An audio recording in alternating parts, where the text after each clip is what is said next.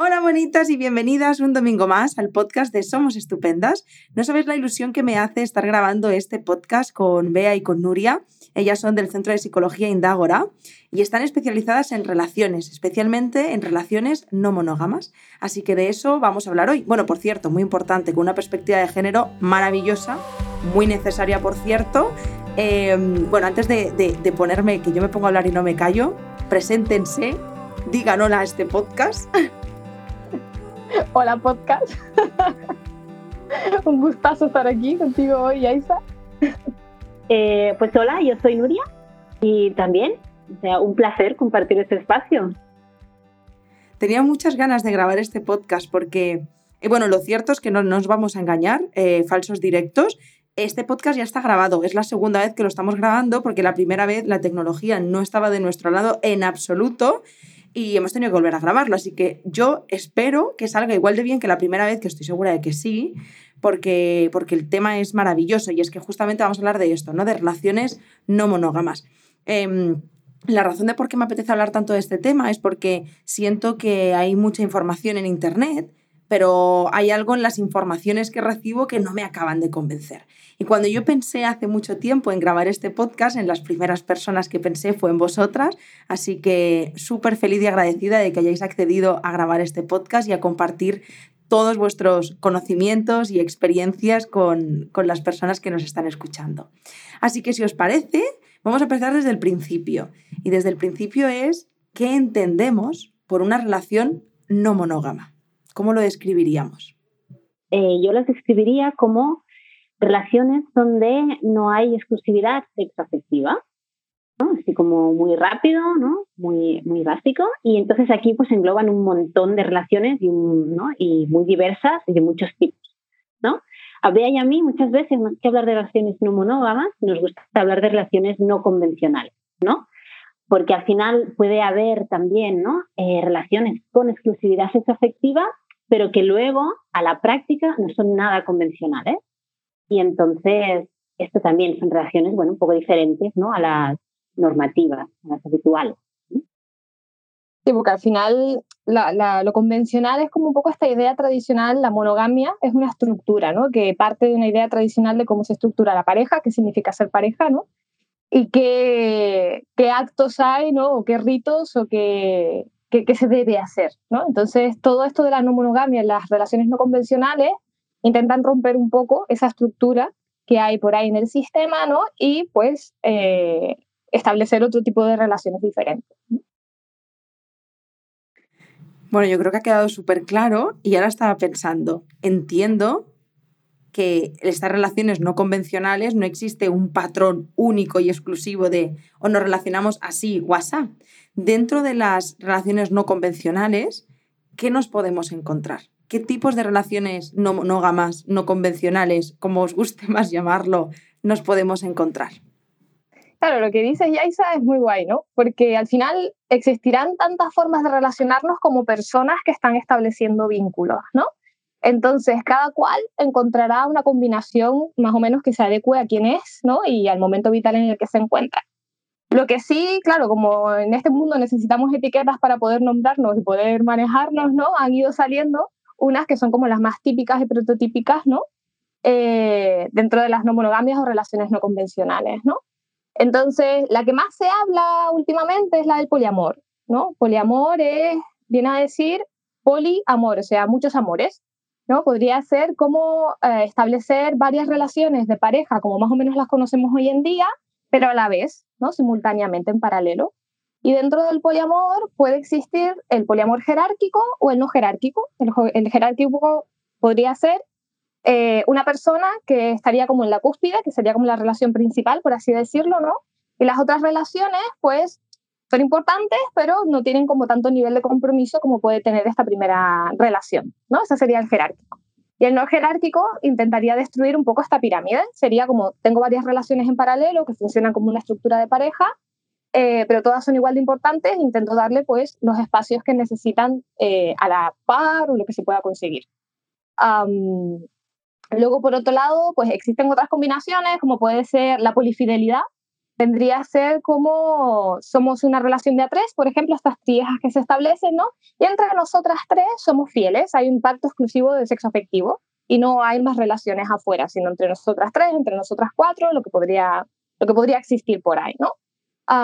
también existen modelos desde la anarquía relacional, que es un posicionamiento un poco más político, y vendría a ser una especie de poliamor no jerárquico, pero la, con un poco de pensamiento político de destruir lo que es la relación de pareja y que eh, también destruir un poco la idea de que la relación sexoafectiva es la principal, ¿no? sino poner las relaciones sexoafectivas al mismo nivel de las relaciones sociales, de amistad, de familia o de lo que quieras meter por ahí. ¿no? Entonces, la anarquía relacional sería, pues eso, tener muchos vínculos que pueden ser sexuales, pueden ser románticos, pueden ser de lo que sea, que son todos igual de importantes y están en la misma posición horizontal.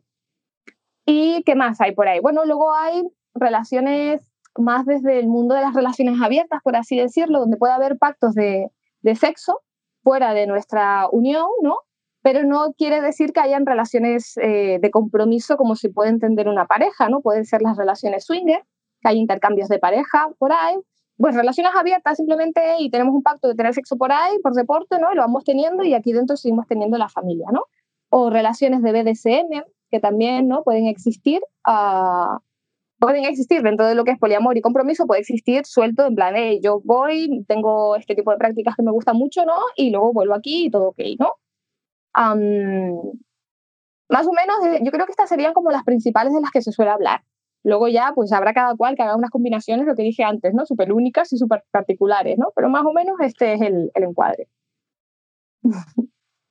justo me ha parecido súper interesante y ahora estaba escuchando y, decía, Beat, o sea, em, la pregunta es clara. Vosotras, como profesionales, ¿qué pensáis de estas etiquetas? Yo pienso que, al final las, las etiquetas nos ayudan a definir un poco ¿no? lo que estamos viviendo y las relaciones que tenemos y yo creo que eso está bien, porque si no es como, ¿no? Da la sensación que estamos en un caos absoluto y que no sabemos nada y a veces esa incertidumbre nos cuesta. Entonces, no, por una parte creo que está bien las etiquetas eh, porque nos, nos, ayudan ¿no? a construir esta relación. Eh, pasa que tampoco las cogería como algo muy rígido, ¿no? Como, ¿no? Si, yo sé, si con una relación de, de poliamor jerárquico, ¿no? Eh, tiene que ser de una determinada manera y punto. Y no hay ninguna, no sé, ninguna flexibilidad, ni ningún... O sea, tampoco lo escogería como si fuera un manual. No sé si me estoy explicando. ¿No? Es como que sí, están ahí, nos sirven, nos pueden ayudar, pero luego vamos a hacer las nuestras, ¿no? Vamos a ver eh, dónde encajo, dónde no encajo, ¿no? Vamos a pensar. ¿Ves? ¿Qué crees? Sí, exactamente eso, ¿no? Las etiquetas ayudan un montón porque definen y ubican, pero también constriñen, ¿no? Uno de los problemas que pueden haber en, en acoger etiquetas de forma rígida son estos cortocircuitos que decimos nosotras, ¿no? del manual del buen poliamor, ¿no? Es decir, para ser poliamorosa tienes que ser ta, ta, ta, ta, ta, y te metes ahí un mundo de etiquetas, ¿no? Que luego el ser humano somos contradictorias, ¿no? luego, pues sí, podemos adaptarnos un poquitito a esta etiqueta, pero tengo mi forma particular de vivir o mi etapa vital donde quiero ser de otra forma, ¿no? Y entonces, si nos, si nos quedamos muy, muy, muy rígida al deber ser de la etiqueta, ¿no? Nos vamos a poder hacer mucho daño. Entonces, eso, pues para nombrar cosas que es importante visibilizar lo que todavía no, no está por ahí muy establecido, es muy importante tener etiquetas, ¿no? Pero ojito, ¿no? Porque también somos personitas, ¿no? No, comparto la misma filosofía. De hecho, esa pregunta era un poco buscando el abrir el campo de, las etiquetas, porque parece que de pronto renegamos mucho de ellas como si fueran algo terrible y creo que al final es justo lo que habéis dicho, nos ayudan a hacer tribu también y, a situarnos, ubicarnos en algún lugar. El problema, creo, cuando viene e, es, cuando nos limitan, cuando eh, nos encajonamos ahí y parece que no podemos fluir o movernos con flexibilidad os estaba escuchando y me, y me apetece eh, lanzaros una pregunta y es, em, e, e, es una pregunta un poco extraña porque no me gustaría caer en la, en la trampa esta de, de mm, una cosa u otra que es mejor o peor o, o, ponerlas enfrentarlas, porque creo que todas las formas de relacionarse son súper válidas, siempre que sea algo que decidimos y nos hace feliz, pero me gustaría saber relaciones no convencionales versus relaciones no convencionales. Quiero decir, ¿qué factores eh, creéis que son importantes tener en cuenta a la hora de relacionarnos de una forma no convencional? O sea, que igual que se ha hablado siempre, ¿no? Pues cosas a tener en cuenta, la comunicación, el... ¿Qué factores cuando haces esa transición pensáis, ostras, esto es súper importante que se tenga en cuenta, que el, las relaciones no convencionales no es alegría, abramos la relación sin tener nada en cuenta. ¿Qué, qué factores son importantes? No sé, así un poco lo que se me ocurre, eh, improvisando, es un poco que, o sea, que al final, ¿no? en las relaciones convencionales también nos aportan, eh, sobre todo, yo pienso que nos aportan sobre todo como seguridad, ¿no? como seguridad, estabilidad, ¿no? Y esto es algo, que cuando empezamos a andar las relaciones no convencionales, empiezan a aparecer inseguridades, empiezan a aparecer, bueno, heridas propias, fantasmas, ¿no? Y entonces, por esto, pienso que eh, está bien como coger esto, ¿no? Como pensar, si empezamos a andar este cambio de relaciones no convencionales, ¿no? Empezar a tener en cuenta que eh, tenemos que hacer, o sea, vamos a dejar, ¿no? Esa exclusividad sexoafectiva que al final em, nos da mucha seguridad. Y las personas necesitamos un mínimo de seguridad, ¿no? De certezas, ¿no? De, de certidumbres, como podemos lanzarnos, ¿no? Al vacío. ¿Sí? ¿Tiene sentido este que digo? Totalmente. ¿Mm? Y, y, por otro lado, pienso que las relaciones no convencionales eh, nos posibilitan poder hablar de cosas que en las convencionales está como prohibido, ¿no? Estas relaciones no convencionales, bueno, nos permite hablar, pues yo qué sé, de atracciones a ciertas personas, ¿no? De quizá pues tener proyectos que no sean, ¿no? El típico caminito de pareja, vivir juntos, eh, hijos, ¿no? ¿Eh? Quizás tenemos otros proyectos en mente, ¿no? Que, que esto. Ah, no sé, yo, esta es mi opinión, esa ya es opinión. Mm, claro, yo añadiría más cositas, ¿no? Porque está claro que lo que dice Nuria es súper importante de base, ¿no? A tener en cuenta. También eh, pienso más en, factores comunitarios, ¿no? Un poco lo que es la responsabilidad afectiva, es algo que se menciona mucho, ¿no? Cuando vamos al mundo de las no monogamias, hay que tener muy en cuenta, ¿no? De que no, o sea, palabra libertad es algo que es muy jugosito, ¿no? Y parece que, venga, va, todo lo podemos y yo voy a, por todas, ¿no? Pero claro, nos estamos relacionando en redes, ¿no? Entonces, a la hora de estar en relaciones no convencionales, lo que es la responsabilidad para con las emociones o estados de las otras personas, pero también cosas como, yo qué sé, la salud, los compromisos, los cuidados, ¿no? O sea, hay un montón de cosas con las que hay que mantener un poco de, como dicen los catalanes, el shen, ¿no? Hay que tener un poco de cabeza, ¿no? A, para eso, ¿no? La comunicación es súper importante, ¿no? Poder hablar de esto que dice Nuria, cosas que nunca has hablado, ¿no? Pero también poder establecer pactos, acuerdos, directrices, caminos, mostrarte, decir, yo soy así, yo necesito esto, que la otra persona te cuente, hostia, pues yo estoy en este momento, quizás yo necesito esto, ¿no? Y ahí amoldarse. También diría, un poco así en nuestra línea de indagora, ¿no? Que dentro de las relaciones no convencionales, o de las relaciones en general, diría, ¿no? Un poco de feminismo siempre viene bien, ¿no? Porque claro, no hay que perder de vista que nos estamos relacionando con personas, ¿no? Y pueden haber relaciones heterosexuales o relaciones de poder o cosas así, ¿no? Y ahí el género, eh, hay muchas dinámicas, ¿no? ¿Quién cuida, quién no cuida? ¿Quién tiene más potestad para hacer algo? ¿Quién tiene menos potestad? ¿no? Por lo que hemos aprendido, ¿eh? No porque se, porque se deba hacer así, ¿no? Lo tenemos interiorizado de esta forma, ¿no? Entonces un poquitito de visión, ¿no? Desde los feminismos, ¿no? Desde los cuidados, ¿no? desde, hey, estamos en posiciones diferentes de poder. Entonces sería un poco como la, la parte política, ¿no? A tener en cuenta cuando una se lanza dentro de las no monogamias, ¿no? Pero seguro que hay un montón de cosas a tener en cuenta, pero más o menos las que se nos ocurren van siendo estas, ¿no? Y además ahora estoy pensando que entiendo que será muy diferente dependiendo del momento en el que nos encontremos. Quiero decir, ¿es lo mismo transitar a una relación no convencional estando eh, soltera, en este caso, o estando en pareja? O sea, ¿Qué nos podemos encontrar cuando una relación convencional transita hacia una relación no convencional de cualquier tipo? Eh, una o sea, abrir la relación no arregla nada. ¿No? Es decir, pienso en esto muy fuertemente porque es como, bueno, como cuando ¿no? una pareja está mal y deciden tener un hijo, es como, no, o sea, normalmente son decisiones que aportan muchos retos y eh, muchos desafíos, entonces eh, es como, es algo a hacer cuando la pareja está bien, cuando tienen dinámicas, ¿no? Que se entienden, cuando, bueno, realmente la sensación como que está bastante establecida. La pareja, entonces, es un camino que quieren hacer ¿no? Las dos personas juntas.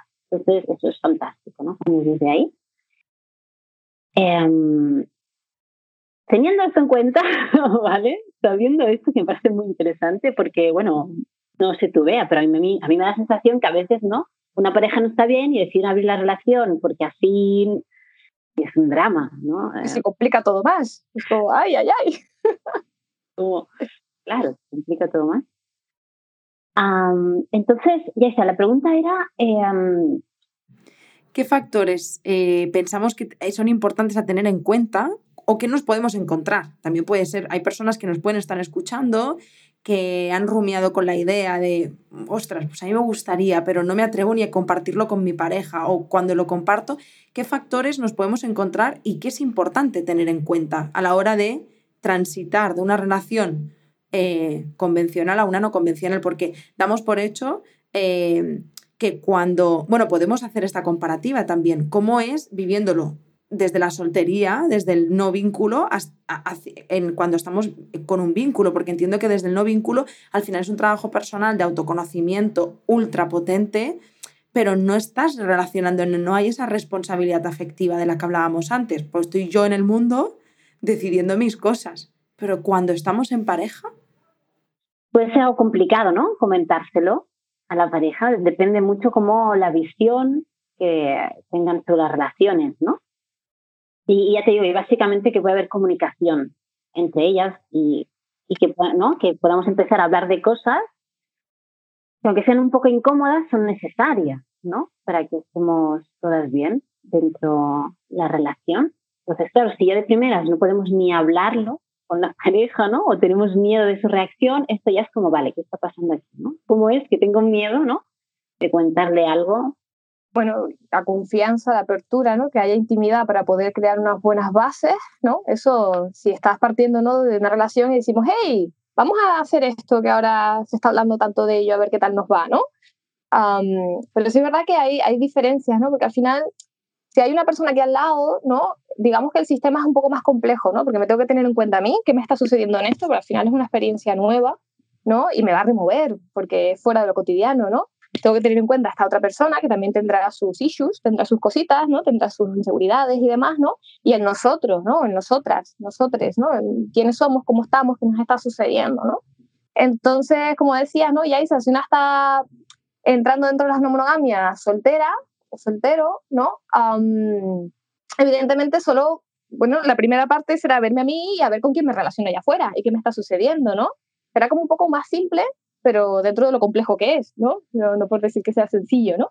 Entonces, sí que están, yo veo un poco esas diferencias, ¿no? De que hacerlo con alguien es ir de la manita con esa persona y tenerlos en cuenta, entonces quizás el proceso es un poquito más lento, si yo estoy sola, es ir conmigo y meterme ahí donde vaya explorando, donde vaya, vaya viendo, ¿no? Eso sí, claro, la inseguridad, la incerteza, ¿no? Y luego el, volver a casa y que no haya un brazo amigo o amigue, ¿no? Para darte una chuchón si lo has pasado mal fuera, pues también es una, una de los contras, ¿no? De hacerlo desde la soltería, hacerlo con una persona al lado, pues te da un poco esa calidez, ¿no? De, de estamos juntos en esto, ¿no? Y, y, si nos pasan dolores allá afuera, pues nos apoyamos y nos, y nos vamos acompañando, ¿no? más o menos, esos son los factores que veo de diferencia. Ya, pensaba que, mm, eh, que, una vez como pasado este primer bache, ¿no? Pensamos, va, las dos personas quieren hacerlo, siguen hacia adelante y tal. Eh, pues yo pensaba que es muy interesante quizá pues leer algún, algún libro, ¿no? Las dos personas juntas. Mm, hay libros muy básicos para, para entender, eh, para ver un poquito de qué va, ¿no? Eh, bueno, y a veces va bien pues leerlo pues las personas juntas, comentarlo, oye, ¿qué te parece esto? ¿Qué te parece lo otro? ¿no? Así como sin prisa y sin estar decidiendo nada, ¿eh? Como estamos, no sé, fantaseando, contemplando, ¿no? También hablar, ¿no? Sobre, ostras, por qué yo quiero este tipo de relación, ¿no? Porque hay diferentes motivaciones, no solamente es, libertad, ¿no? A ver, también, o sea, el campo de las relaciones no convencionales es un campo de autoconocimiento, ¿no? De exploración propia, em, bueno, que, puede ser muy rico, ¿no?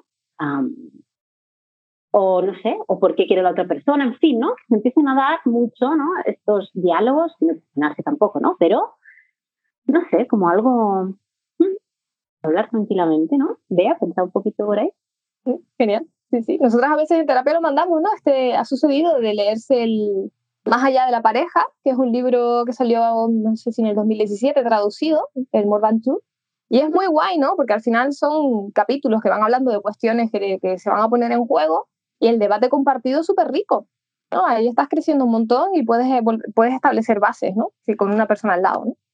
Y en todo este proceso me, me, viene, yo intento como bajar la mente a las personas que nos puedan estar escuchando o incluso a mis propias monstruos que aparecen en la cabeza cuando puedas estar fantaseando o planteándote esta opción de transitar a una relación no convencional y de pronto surgen, me vienen a la cabeza eh, inseguridades, eh, miedos, Em, e, ese no soy suficiente y si eh, me quedo sola y si esto que tenemos lo vamos a perder. Em, ¿cómo, ¿Cómo hacemos frente a todo esto? Si es que es real a esto que, esto que estoy compartiendo, a lo que nos vamos a enfrentar, porque yo si me estoy vinculando de una forma monógama, convencional, y de pronto voy a transitar a soltar toda esa seguridad y van a aparecer muchísimos monstruos. Por eso decimos, ¿no? Que esto puede ser eh, una muy buena opción, bueno, pues para ir a terapia y vernos, ¿no? ¿Qué me ocurre a mí con esto que estoy haciendo? Ahora bien, yo me paro aquí un momento, ¿no? Porque yo siempre, ¿no? Que me viene, más una mujer con inseguridades, con celos y demás. Lo primero, eh, que para mí es muy importante, es ver si el ritmo de apertura, digamos, está siendo respetuoso, ¿no? Con todo lo que le está surgiendo a la persona. Es decir, que no es culpa de la persona, ni mucho menos, ¿no? Eh, sino que siempre me, me, gusta mucho ver si esta apertura se está haciendo de forma esto, cuidadosa, ¿no? De forma, bueno, que a la persona le va sentando bien, porque obvio que nos va a remover alguna cosa, ¿no?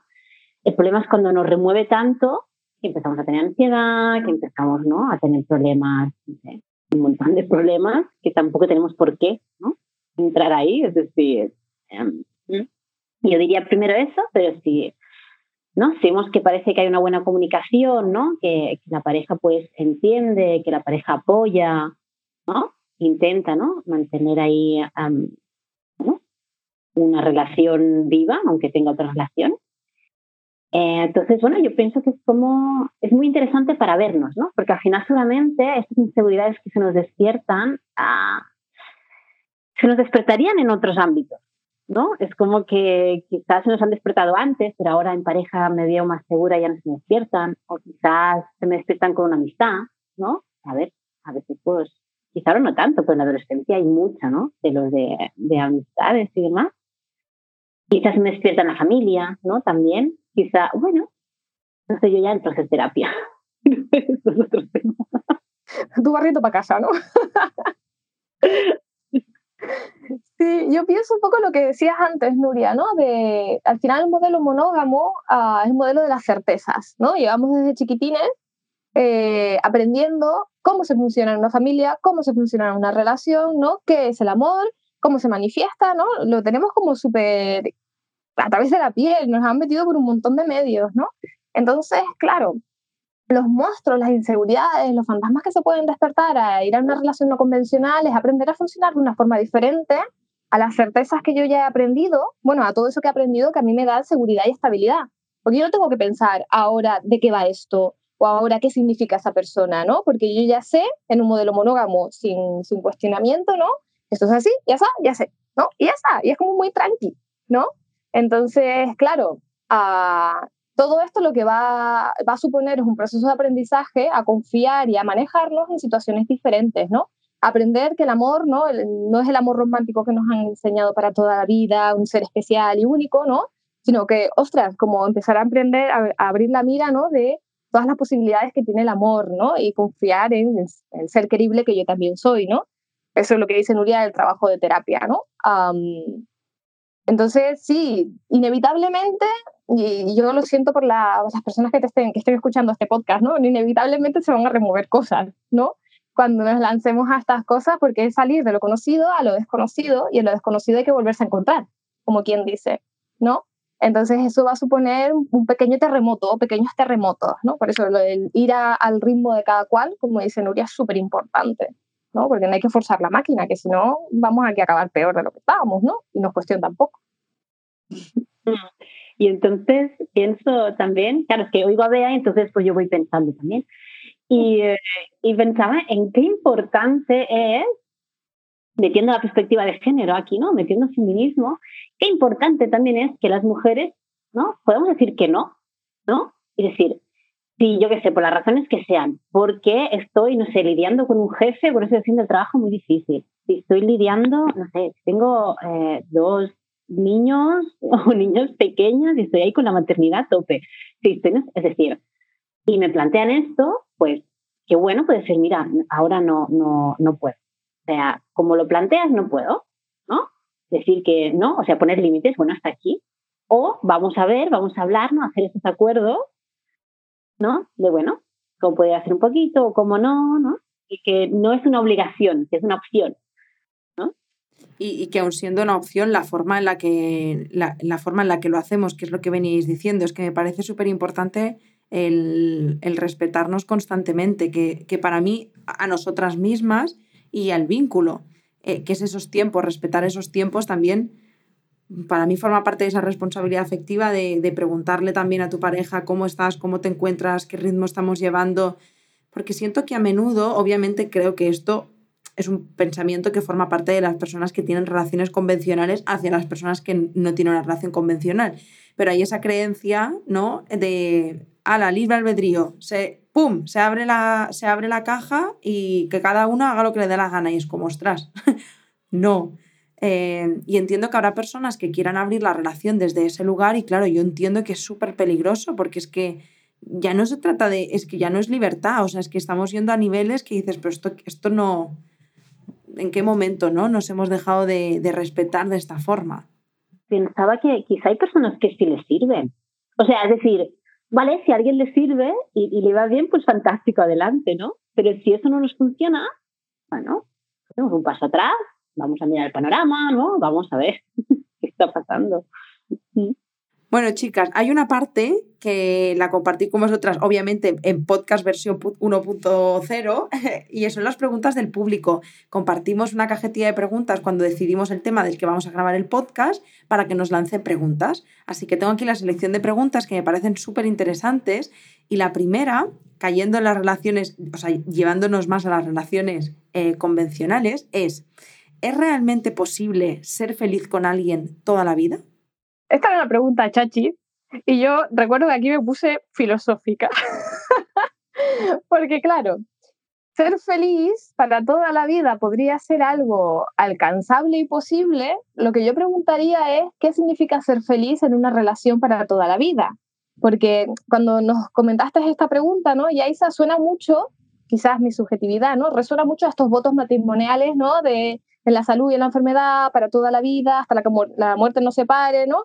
Es decir, si pretendemos un poco, ah, como antes decíamos de los modelos rígidos, ¿no? Mantener una felicidad estable con un modelo rígido que no admite adaptaciones ni flexibilidad, ¿no? Yo diría que ahí la felicidad no va a ser posible, ¿no? Es decir, tal y como estamos tú y yo a día de hoy, que es maravilloso porque estamos empezando y es súper bonito y esta felicidad la queremos forever and ever, yo diría que eh, es un poco irreal o utópico, que es bonito tener el ojo siempre, intentar mantenerlo, ¿no? Porque algo podremos conseguir, ¿no? Pero la felicidad en una relación duradera, yo diría que se consigue si puede haber adaptabilidad y flexibilidad. Porque al final, quienes somos, vamos a ir cambiando, ¿no? Y los objetivos vitales que tengamos y las situaciones y lo que queremos, eso va a ir cambiando. Si el vínculo es capaz de adaptarse a nuestras propias transformaciones, ahí yo sí que considero que puede haber una felicidad estable, ¿no? Y aquí incluso puedo considerar la opción de que una relación transite de algo sexoafectivo, ¿no? A algo simplemente afectivo, ¿no? Que se quite los sexos en medio, porque mira, ahora, yo qué sé, ahora estamos más centradas en que queremos la crianza y a mí yo, tú ya no me atraes tanto, entonces tal, pero seguimos vinculadas, ¿no? Y podemos seguir siendo igualmente felices, ¿no? Por eso digo que, que quizás un poco romper con la idea rígida de, de, cómo es una pareja feliz, ¿no? Y ampliarla un poco a qué es ser feliz y, y la relación en sí, ¿no? Ahí sí que podría decir que esta respuesta podría ser un sí. Pero claro, tener en cuenta muchos factores. Más uno, no sé. Eh. ha sido muy guay lo que has dicho. Yo iba a decir más dos, me sumo más dos. Bueno, ese, ese, ese es, ese es el, las relaciones, es que justo todo lo que has dicho, son las relaciones a largo plazo en las que confío, ¿no?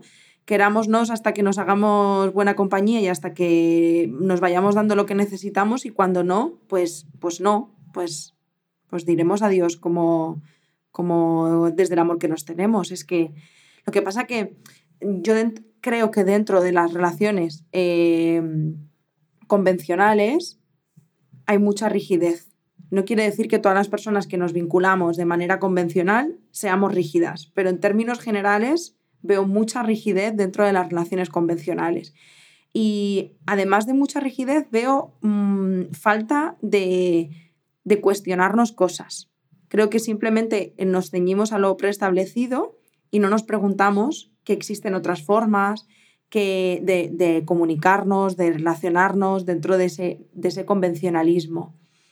Y nos quedamos con lo que nos han contado y ya está. Entonces, claro, desde ese amor, pues sí creo que puedes estar toda la vida, pero con el complemento feliz mm, no me cuesta creerlo. Mm. Sí, porque al final, no sé, el feliz es para siempre, pues Bueno, hay momentos de todo, ¿no? Al final, la, cuestión justamente es eso, ¿no? Que la relación pueda ir adaptándose a quién vamos siendo, porque ya que vamos cambiando, pues, ¿por qué no va a cambiar la relación también? 100%. Pues venga, vamos a la siguiente. Hay una estupenda que nos pregunta, ¿cómo sé si soy monógama o poliamorosa? O sea, básicamente entiendo que cómo sé si yo quiero una relación convencional o de pronto digo, no, es que yo, yo no soy esto. Claro, ¿cómo sé si soy monógama o poliamorosa? A mí me suena un poco al test de la Cosmopolitan, ¿no? En plan, ¿tienes ganas de tener sexo con más gente? Sí. Eh, ¿Estás a gusto con alguien en casa? No, no sé, ¿no? Y vas marcando ahí, ¿no? Pero sí que hablábamos un poco, ¿no?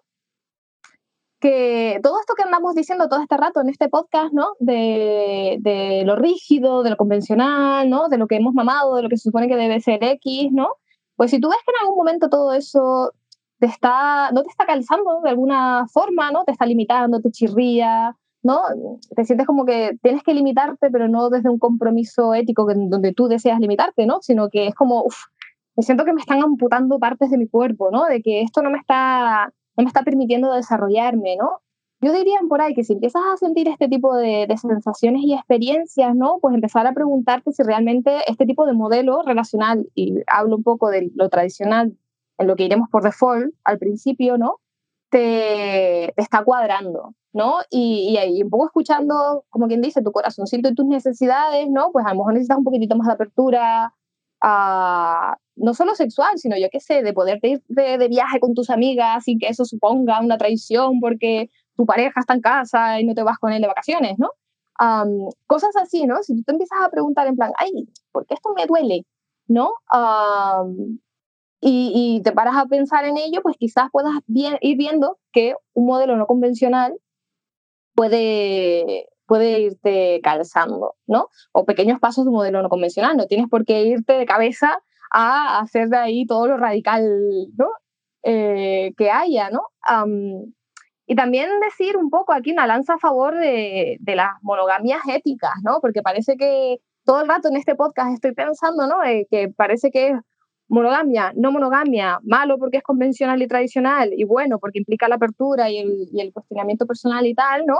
Y pienso que pueden haber monogamias muy éticas, ¿no? Y monogamias muy rompedoras, ¿no? Si por esto, este ejemplo que acabo de decir de, de ir de vacaciones con tus amigas, ¿no? O sea, eso puede ser una monogamia y puede acercarse a una relación no convencional, ¿no? O tú puedes convivir con un grupo de mujeres y de amigas y tener una relación sexoafectiva principal, pero no cohabitar en la misma casa.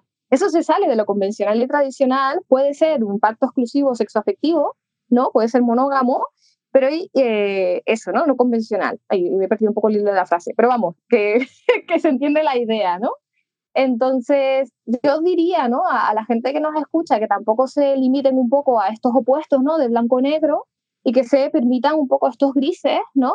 De, de estas pequeñas rupturas de la norma tradicional y ahí eres poliamorosa, pues quizás no tienes por qué tener varias relaciones a la vez si no quieres o no tienes tiempo no te da la gana, ¿no? Pero sí que puedes acercarte a esto no convencional, ¿no?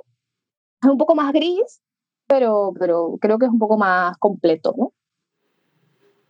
Me encanta que hayas dejado la frase, eh, el final el del speech.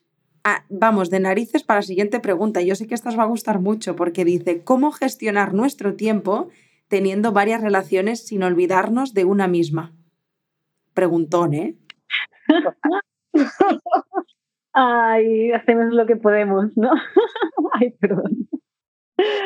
Sí, no, no. Ahora pensaba en, esa frase, ¿no? Que se dice mucho en el mundillo de, um, de que el amor es infinito, pero el Google Calendar no. Entonces, esto es una realidad.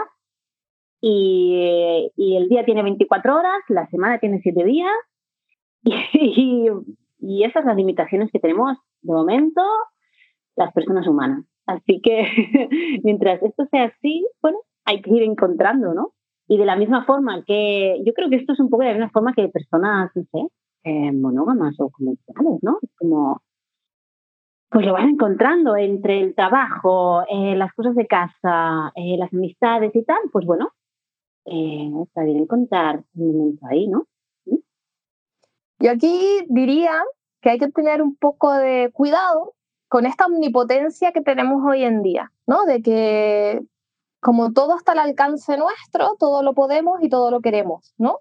Entonces, claro, eh, la gestión del tiempo y esta idea de superwoman, superman, superpersonas, ¿no? Que vamos a por todo y podemos con todo, uh, aquí chirría, hay un cortocircuito, ¿no? Entonces también sabernos, ¿no? Dentro, sabemos, sabernos que tenemos límites es súper importante, ¿no? Y que es importante priorizar a veces eh, en función de valores propios o en función del momento en el que estemos, ¿no?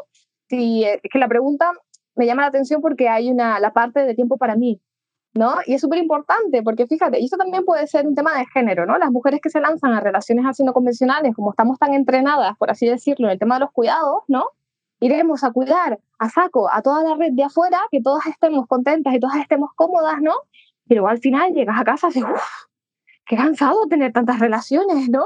Entonces, sí, en plan, bueno, pues si a ti te cuido un poquitito menos, a ti te veo una vez a la semana o te veo una vez al mes y eso está bien porque dentro de nuestro acuerdo eh, coincidimos, pues así se hará, ¿no? Entonces, la gestión del tiempo son unos malabares muy interesantes que requieren escucha propia y que requieren límites y sabernos eso, sabernos que, que, que somos personas limitadas que no podemos con todo, ¿no? Entonces, por aquí daría este consejito. No tiene que ser nada fácil. Yo ya de entrada os admiro a todas las personas de verdad que, que, que tenéis, eh, que os relacionáis de forma no convencional porque pienso, si no, no da la vida para una persona, para pa ti misma, ¿cómo haces? Eh, y luego también que, recuerdo que esto lo hablamos en el podcast anterior y me parece súper importante entendiendo también nuestra realidad y abrazándola. Quiero decir, pues no es lo mismo una persona que no tiene cargas de hijos o eh, el trabajo, o sea, quiero decir, hay situaciones y situaciones y creo que también es importante esta renegociación continua de, de respetarte a ti y a tu realidad, porque podemos ir sumando vínculos y amores y, responsabilidades, pero hay que ser honestas con, con, tu vida, o sea, es como, no, no, puedo, no puedo hacerlo todo. O sea, entiendo que esto es algo que, que, que es una premisa como seres humanas y especialmente cuando tienes una relación no convencional. Hay muchas realidades, muchísimas. De ahí la importancia de lo que decíamos antes, ese manual. Pues igual me estoy cargando todo el manual de lo que debería ser, pero es que si hago lo que dice el manual, eh, perdona, me muero. Claro, es, que al final, ¿sabes? Eh, pero tampoco se trata de, sur, de, salir, surtiva en catalán, de salir de una estructura ¿no? convencional para meternos en otras estructuras, como vamos a buscar la estructura que, nos va bien y, esta idea, esta idea de omnipotencia, del puedo con todo y soy súper y tal, pues a esta no nos sirve, ¿no? Entonces, tendemos a asimilarla, ¿no? tampoco es fácil. Pues venga, vamos a por la última que me parece muy interesante porque entiendo que muchas personas eh, que, se relacionan de forma no convencional habrán pasado o están pasando por ahí, es cómo lidiar con las opiniones de los demás que no entienden este tipo de relaciones. Que al final haces pensar ¿no? que la gestión de las relaciones no monógamas es mi propia gestión, la gestión con las personas con las que me vinculo y con el entorno que juzga. ¿No? Porque esta, esta pregunta me lleva a eso, ¿no? La, las típicas salidas del armario, ¿no? Que siempre son tan angustiantes y además, fíjate, ¿no? Porque realmente el armario no debería existir porque el armario lo que habla es que hay algo que está fuera de la norma, ¿no? Y como está fuera de la norma es criticable, juzgable, se ve mal, se ve raro, se ve extraño, ¿no? Y, y jo, es, una de las cosas un poquitito dolorosas, ¿no? De, de esto, ¿no? El, el contarte un poco sola o encontrarte que no puedes compartir tanto como te gustaría, ¿no? Con tus seres queridos, ¿no? O, por ejemplo, de familias, ¿no? Que tienen una idea así, pues, depende de la generación de los padres, ¿no? Pues pueden tener unas ideas más tradicionales y rígidas y normal, ¿no? entonces, nosotras hace tiempo en una charla hablábamos de compañeros de viaje no deseados, ¿no? En, en las relaciones no convencionales, ¿no? Y la salida del armario, la opinión pública, es una de ellas, ¿no? Porque te hace sentir un poco eso, de bicho raro, que hago las cosas mal, ¿no? O, que no se me comprende, ¿no? Que tengo que estar dando explicaciones, tengo que estarme justificando todo el rato, o tengo que estar dando siempre speech de educación, de qué es esto del amor, de las relaciones. Es súper cansino y es súper doloroso, ¿no? Entonces, es una muy buena pregunta esta. Mm. Si quieres aportar. Sí, pensaba, ¿no? Que si esta falta de apoyo es de todas las personas ¿no? que, hay alrededor, yo pienso, bueno, pues busca personas ¿no? que puedan apoyarte, que puedan entenderte. ¿no? Por un lado, ¿no? pensaba, eh, pues buscar círculos, no sé, hay varios círculos, ¿no? Hay Cataluña, ¿no? Bueno, Barcelona, pero hay en Madrid, hay en Valencia, ¿no? Hay varios sitios. Em, porque es necesario, apoyo. Eh, y luego, por otro lado, ¿no? Pensaba en, bueno, en también, ¿no? Que nos o sea, si yo ya tengo apoyo de personas que ya me entienden, que ya puedo hablar, ¿no? De alguna manera, ¿por qué necesito que todo el mundo lo sepa, ¿no? ¿Por qué necesito contarse a todo el mundo, ¿no? Creo que también, bueno, a veces hay personas que porque quizá no nos pueden entender también, por mucho que nos quieran y que sean importantes, ¿no? A veces siento mucho, bueno, en los padres y las madres, ¿no? Que a veces pues les explota la cabeza, ¿no? Y que les cuesta un montón, entonces, bueno, yo también me pregunto hasta qué punto es necesario, ¿no? Que estas personas, que como forzarlas, ¿no? forzar un poco la máquina a que nos entiendan cuando, bueno, les supera un poco.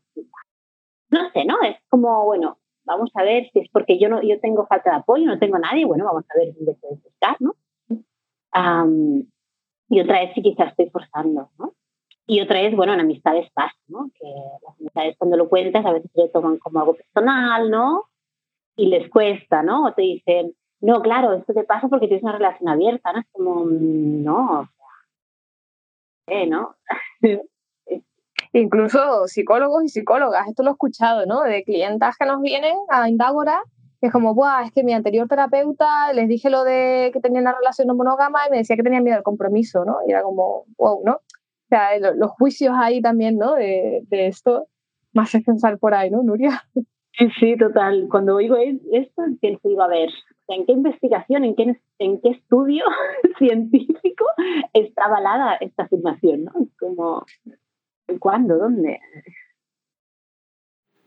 Bueno, al final el resumen es que es importante rodearnos de personas que hacen red y crear tribu, con personas que nos entiendan y aceptar que aunque nos encantaría, eh, las personas que tenemos cerca no siempre nos van a apoyar, no siempre nos van a entender. Eh, es durísimo, especialmente cuando viene de la familia, de entornos muy, muy, muy cercanos, pero eh, más vale invertir la energía en aceptarlo porque no vamos a conseguir cambiarlas muchas veces. Así que hay que buscar como esa red de apoyo por otros lados. Pero entiendo que no es nada fácil, eh, sobre todo en un mundo tan, tan sumamente monógamo. O sea, la vida está hecha para monógamos. Entonces, eh, el nivel de explosión de cabeza es, es, en todas las cosas. De hecho, es algo que, Nuria, recuerdo que lo comentábamos en el, en el podcast, en el, en el podcast el fail, el que salió mal, pero lo que comentabais, ¿no? En, en médicos, en, a nivel de papeleos legales, o sea, eh, alquilarte un piso, es que el mundo es monógamo. Total. Sí, sí. Bueno, los, los pisos son monógamos, es que, o sea, la arquitectura es monógama, ¿no? La legislación, quién te puede venir a visitar médico, ¿no? Es que todo está los hoteles, ¿sabes? Es decir, o sea, o es en pareja o, o quizá con grupos de, amistades, ¿no? Pero las camas, ¿no? Pensaba, porque siempre hay, bueno, hace un tiempo veía, ¿no? Que en el grupo de este Podemos Cataluña preguntaban si conocían hoteles donde habían camas para caber tres personas, ¿no? Porque claro, todas son de dos. Entonces, como que dormimos fatal tres personas en una de dos. Como claro. Hace pequeño. Claro. Incluso en el mismo dos por uno del cine estaba pensando, ¿no? O sea, cosas tan, tan tontas como estas promociones que son para dos. Y ya está, ¿no? Y como, joder, y si somos tres amigas que vamos al cine, ¿qué? Nos quedamos aquí sin las cotufas, ¿no? Como, joder. Claro, porque esto no es solo para eh, relaciones afectivas, también es como que el mundo está muy pensado para la pareja, ¿no? En cambio, si sois tres amigas, es, bueno, o sea, se complica todo. Entonces, pienso ahora, ¿no? Digo, hay que ser un grupo de amigas que seamos pares, porque así como mínimo podemos tener una salida por ahí. Igual, con las relaciones, ¿eh? yo pienso, siempre que hay tres, hay que buscar a la cuarta persona. ¿Por qué? todo es más fácil. Siempre tiene que haber cuatro. Tres no. Tres es el, número maldito. Eh, bueno, nos reímos, pero e imagino lo difícil que debe ser y son aquellas cosas, creo que pasa al final con todo, lo, con todo lo que sale de la norma, ¿no? Desde la diversidad funcional, eh, o sea, el mundo está hecho para quien está hecho y todo lo que se salga de ahí, suerte, ¿no? Em, pero bueno, Chicas, muchísimas gracias. Gracias de corazón. Me ha gustado mucho volver a grabar este podcast con vosotras. Eh, creo que es muy importante hablar de esto y mm, es un tema que también genera muchísima controversia, que hay mucho debate, que las personas necesitan información, así que yo feliz de que lo hayamos grabado. Y por supuesto, si surgen más dudas, eh, os apetece algún día compartir algo o a mí se me ocurre algo, yo libremente os preguntaré. Y, mm, así que gracias de corazón, de verdad. Bueno, pues a ti, Yaisa, por pensar en nosotras y por invitarnos. Y nada, un placer, aunque sea segunda vez, pero también hemos hablado también de, de algunas cosas que ya dijimos, pero de otras también. Entonces, hace interesante. Iba, iba, a decir que igualmente que ha sido un gustazo estar aquí de nuevo y que, bueno, las personas que nos escuchan, si en algún momento tienen dudas de lo que hemos dicho, quieren plantearnos más cuestiones, ¿no? Porque como es un tema muy denso, pues nos pueden escribir, que a nosotras nos encanta hacer red y generar debate. Así que aquí estamos para lo que necesiten. Muchísimas gracias. Jo, pues gracias a vosotras también por escucharnos, por estar aquí un domingo más. Em, por hacer que la salud mental llegue a más y más personas todos los domingos, cada vez que compartís el podcast, eh, que nos escribís, todos los mensajes de amor nos llegan. Así que gracias de corazón y nada más, nos vemos y nos escuchamos el domingo que viene. Un besito, chao.